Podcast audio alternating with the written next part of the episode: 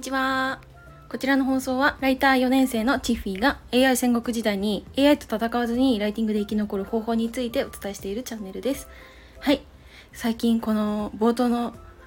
なんだろう文言を読むのにめちゃくちゃ慣れてきましたはい、まあ、何度もね喋ってれば慣れるものだなって思いますね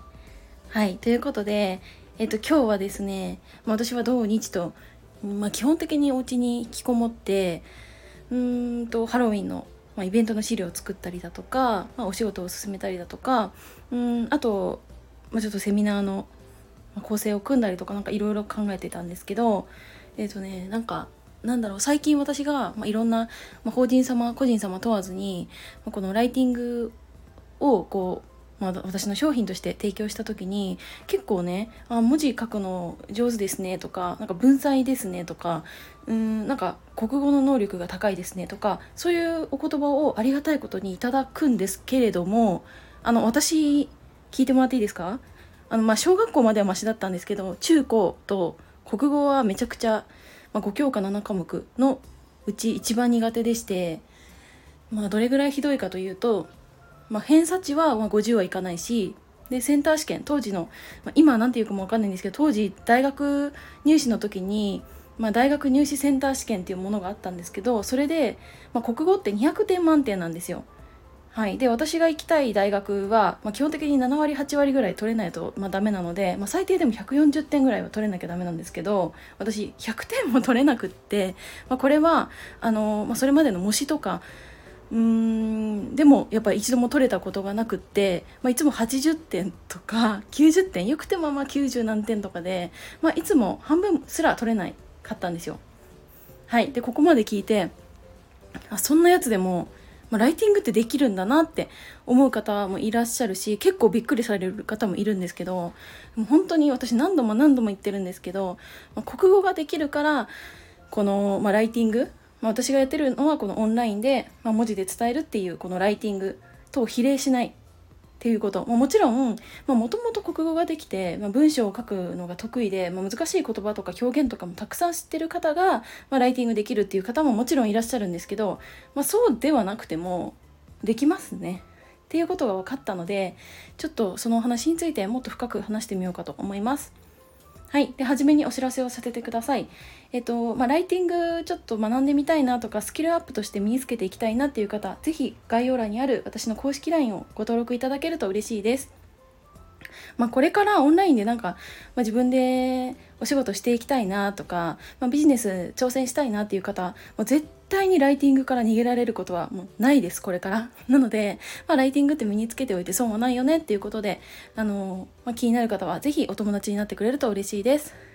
はい。あ今ね猫がめっちゃ屋根の上降りてます。はい。あのちょっとねベランダを見ながら今喋ってるんですけど、えー、ということで本題に戻ります。あの、まあ、国語の能力と、まあ、ライティングのうそのスキルの高さっていうのは必ずしも比例しないということで、まあ、本当にこれはその通りでして逆にあのそういうね中途半端にちょっと国語ができちゃったりとかすると、まあ、こういう表現使ってもみんなわかるよねとか、まあ、こういう漢字誰でも読めるよねとかそういう勘違いみたいなものが生まれてしまうので私は、まあ、ある意味こうできない人の方が、まあ、オンラインでこのライティングをする上ではめちゃくちゃ有利だと私は思ってるんです。はいというのもその、まあ、ブログとか SNS とか、まあ、そういった記事で文章を書く時っていうのは、まあ、できるだけ簡単にもう中学生でも読めるくらいに中学生でも頭を使わずに理解できるような文章を書かないといけない、まあ、それ以外難しい言葉を使ったりだとか読めない漢字を使うっていうのはもう本当に悪でしかないんですよね。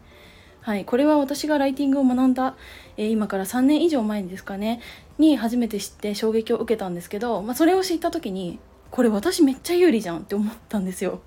はい、だって私は、まあ、両親とかあとおばあちゃんとかからもなんかいろんな四字熟語とか言われたりとか難しい漢字とかをこう出されたりしても全く理解できないとか読めないとかでなんかえ？ちょっと常識ないねみたいなことを結構言われてきたんですけどなんか逆に私はそういう人だからあのなんだろうこのそもそもの国語力が低いのでなんかそこにこう目線を合わせて文章を書けるっていうのはあるんでだって別に中学生と今私変わんないですもん中国語の能力は。はい、だからもう簡単な言葉しか使わないしよく小説とか読んでたらめっちゃ難しい表現出てくるじゃないですか。これどういう意味って。でその都度調べてあこういう意味なんだ。で戻って。でなんかめっちゃ難しい熟語出てきてこれ何て読むんだろう。って言ってなんかいろんな方法で調べてね。であこれ読めたけどどういう意味なんだろうって 思ってまた調べたりとかするからなんかその手間が発生するっていうのがそもそもこうウェブの文章を読んでる人ってそこまでしますかっていう話で絶対しないじゃないですか。で私の場合はそういうめちゃくちゃ面倒くさい作業が発生するともうその記事読まないしなんか他のもっとは自分に分かりやすく教えてくれる記事ないかなって今度探し始めるんですよね。うん、でなんか私ちょっと今講座とかであのライティングの講座とかでも結構これからこうライティング学んでいきたいっていう方があの衝撃の内容でしたって言ってくれるのがそのウェブの記事っていうのは文章を読んでもらうためのものではなくて、まあ、その先の例えばうん何らかの、まあ、フィットネスジムとかの、まあ、会員登録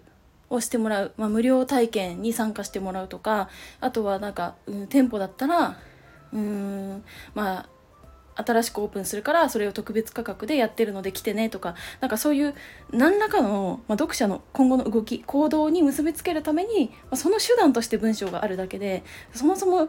うんと目的が文章を読むことではないっていうことを私はお伝えしているんですけどそこで結構あそうなんだってこう気づきをあの持って帰ってくれる方が多いので、まあ、そこはやっぱすごい大事だしなんかそこを踏まえると別に記事で難しい言葉を使って難しい表現を使って伝えるっていうのはなんかそこちょっとずれてくるじゃないですか。なんかそもそもあの行動をさせたいだけなんでなんかその読ませたいわけではない。まあ、読んでほしいんですけど。だからなんかうんそのなんだろうな。そのウェブの文章に限っては国語が苦手でも全く問題ないし私も、まあ、自分が国語ができないうんその、まあ、難しい言葉を知らないとかそういう状況でも全く不便に感じたことはいつでもありません。はいなので、まあ、そんな中でも今私はもともと SEO ライティングその検索した時に上位に持ってくるようなその Google に掲載するようなそのブログ記事とかメディアのなんか記事とか EC サイトの商品紹介記事とかそういうのを書いてたんですけど今は本当にいろんな、まあ、ライティングに派生をしておりまして、まあ、それこそうんなんかセールスライティングだとかあとはあの SNS の、まあ、ライティングのあの運用代行とかなんかそういうのに派生してるのでやっぱり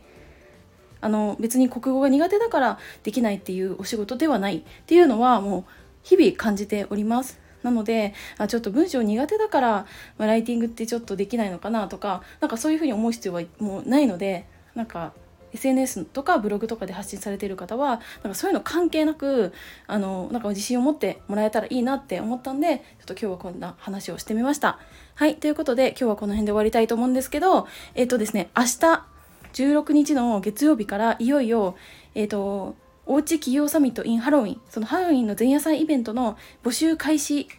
じゃない、募集開始じゃない、えっ、と、詳細の発表となります。はい。私はちょっと小出しにしていろいろ喋っちゃったんですけど、えっ、と、私はですね、後半組であの講義を15分だけやらせていただきます。で、昨日ですね、あの、ハロウィンのそのイベントで着る衣装と、あと小物を注文したので明日届くんですけどなんかそういったチフィー頑張ってんなっていうのを応援してくれるだけでもいいので是非ご参加いただけると嬉しいですはいというわけでちょっと今日窓開けてるんでうるさかったかもしれないんですけどこの辺で終わりたいと思います。今日も最後までお付き合いいただきありがとうございました。バイバーイ。